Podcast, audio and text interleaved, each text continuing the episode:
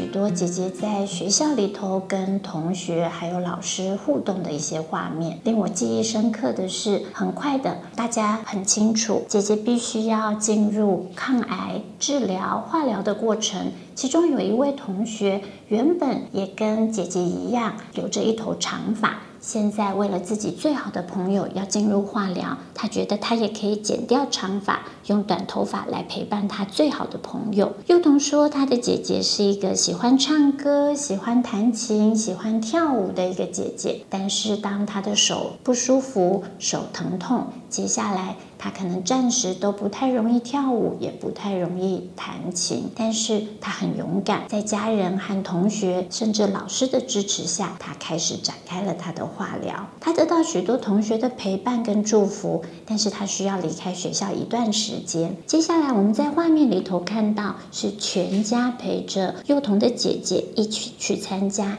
国中毕业旅行。画面里头有爸爸妈妈简短的对话，他们说，因为这是幼童的姐姐最大的心愿，她很希望可以跟大家一样，仍然完成毕业旅行。她也希望继续可以完成自己在国中的学业，顺利的参加考试，很健康的回到学校，跟大家一起去升学。所以他们一方面进行化学治疗，但是另外一方面仍然支持着姐姐，尽可能的。去完成他平常国中生应该有的国中生活。下一个画面令我印象深刻，是在毕业旅行的某一个晚上，所有的毕业生和老师一起为幼童的姐姐举办了一个祝福晚会。他们很诚心的希望把这样的健康的祝福满满的送到幼童姐姐的心里，鼓励她，支持她，要能够很健康的完成疗程，再一次。恢复往日的健康笑容，做他该做的一切事情。画面里头有好多令人觉得感动、动容的小细节，我很难再用语言转述给大家。但是那一天，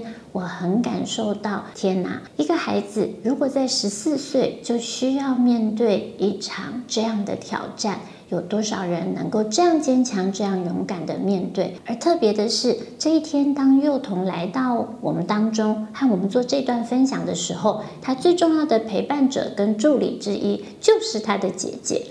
那天我在现场听这一段回顾的时候，我一方面觉得不舍，但是另外一方面也觉得很平安、很温暖。不舍的是，任何人要在十四岁面对这么大的困难，我想那是不容易的。但是平安跟温暖是此时此刻看到幼童可以在台上很自在的分享，而他的姐姐就在旁边帮着他、支持着他，那真的是一个令人觉得很安慰的画面。这次的父母成长营主持人是。玉婷老师，玉婷老师也简短的在她的分享当中提到，他对于幼童的记忆是，他是一个很安静的学生。玉婷老师说，这也是他到累川任教之后的第一班毕业生。但是除了安静之外，他说真抱歉，他好像再也想不到其他更具体的画面了。所以这也引发了后来家长在提问的时候，其中我记得浩真做了一个非常好的提问。他说，一方面要回馈幼童今天用非常流畅的语言、丰富的内容跟大家分享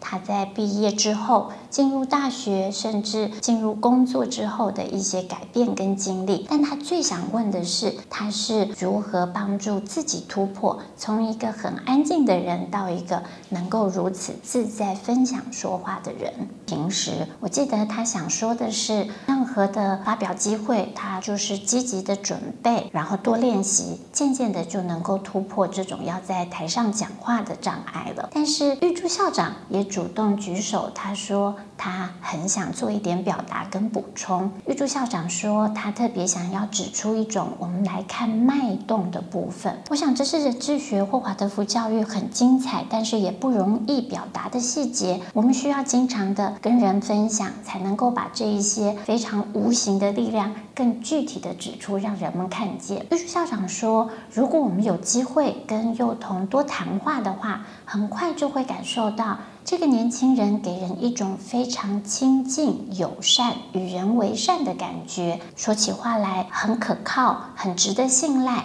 让人觉得非常的亲近，非常的舒服，没有距离。所以，其实今天如果我们有任何的工作要交付给他，如果我们可以感受到旁边的这个年轻人，他很肯做，他很踏实，其实我们不会在乎他需要说什么漂亮的语言，而更重要的是，他能够把事情完成得很好。所以，最大的特色是那种他与人为善、很亲近、很亲善的特质。